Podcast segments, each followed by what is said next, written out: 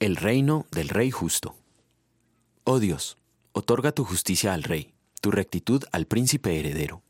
Que su nombre perdure para siempre, que su fama permanezca como el sol, que en su nombre las naciones se bendigan unas a otras, que todas ellas lo proclamen dichoso. Salmo 72, versículos 1 y 17. Se cuenta que el rey David dijo a su hijo Salomón, Como rey enfrentarás muchos desafíos y angustias.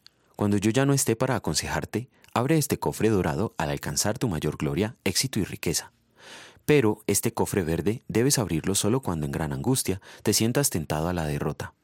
Un día, Salomón, en su mayor gloria, abrió el cofre dorado. Dentro estaba escrito, esto pasará, no es para siempre. Mucho después, le llegó tiempo de angustia y abrió el otro cofre. La nota decía, esto también pasará, no es para siempre. Nuestra realidad es efímera, como está escrito. La hierba se seca y la flor se marchita, pero la palabra de nuestro Dios permanece para siempre. Isaías capítulo 40 versículo 8. Sí, todo es efímero, excepto Dios y su palabra. Él es quien establece gobiernos y quien los quita.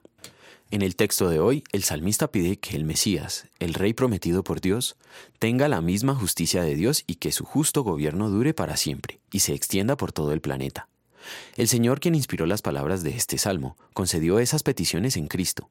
Él es el único Rey que es igual de justo que Dios, el Padre. Su reinado es eterno, no acabará nunca.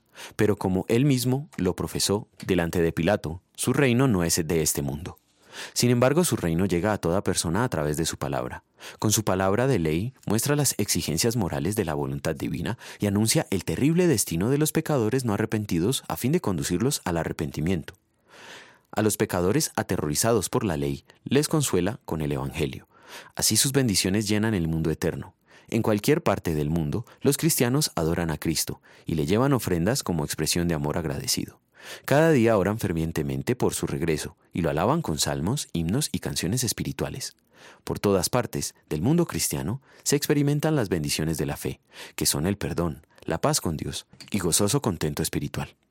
Dios quiere que todas las personas tengan la oportunidad de vivir la dicha eterna. Por eso ha enviado a Jesucristo como el Rey que dio su vida para el perdón de los pecados, y que obedeció perfectamente la voluntad divina para que seamos declarados justos. En gratitud vamos a querer obedecerle. Oremos. Señor, gracias por Jesucristo nuestro Salvador y Reino eterno, pues solo por tu gracia y por tus méritos es que disfrutamos de tus bendiciones y de la vida eterna. Amén.